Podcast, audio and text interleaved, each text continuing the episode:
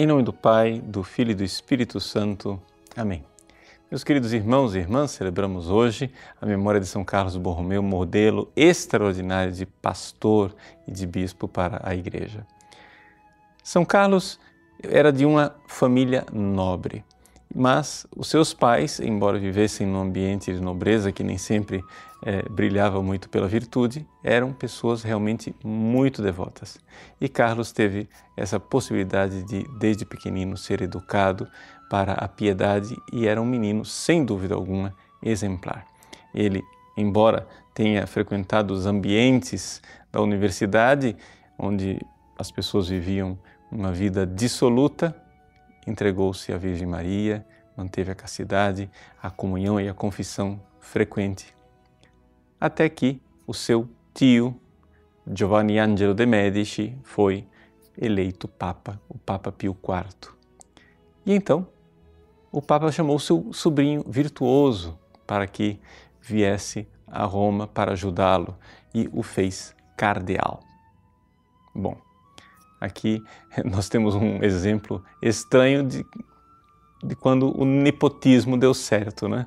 Nepotismo quer dizer nipote é sobrinho, exato, o sobrinho do Papa, porque era da família, foi elevado a cardeal com 22 anos de idade, mas era um homem santo e não deixou que o cargo subisse a sua cabeça. Muito pelo contrário, ali ele cada vez mais humilde, cada vez mais despojado, cada vez mais é, pobre, quis se entregar a Deus.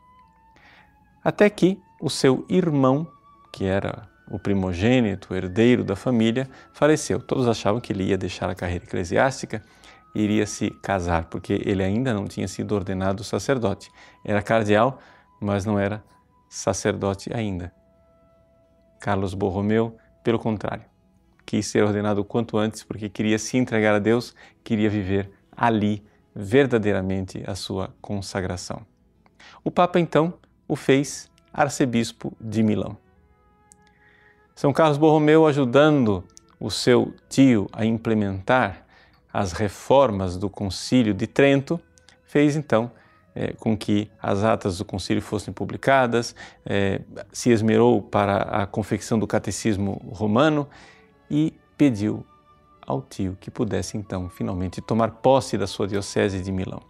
Ele chegou a Milão, encontrou o clero num estado lastimável. Né? Era muito comum que os padres tivessem mulheres, que vivessem é, em, embriagados, que participassem de uma vida dissoluta. Não somente isso, a ignorância era muito grande e muitos padres não sabiam nem sequer a fórmula dos sacramentos. Então o povo vivia sem receber verdadeiramente os sacramentos. Pois bem, São Carlos Borromeu inicia dando ele o exemplo.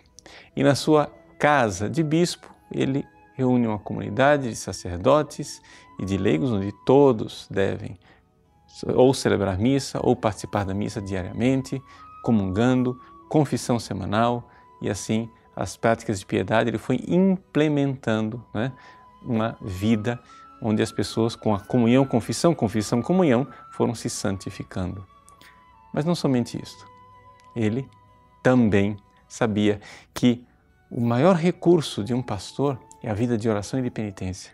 E assim, fazendo grandes penitências e uma vida de intimidade com Deus, conseguiu, através da sua vida de santidade, alcançar de Deus a graça da reforma da sua diocese.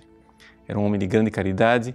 É, ele, durante um, uma peste que assolou a cidade de Milão, deu o exemplo de amor aos pobres aos moribundos, indo, dando assistência aos doentes quando os nobres deram todos no pé.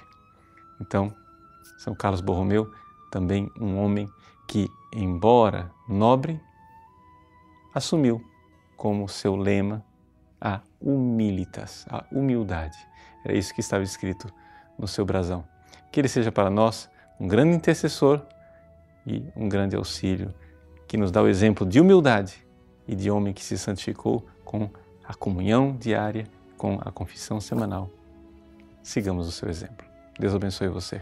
Em nome do Pai, e do Filho e do Espírito Santo. Amém.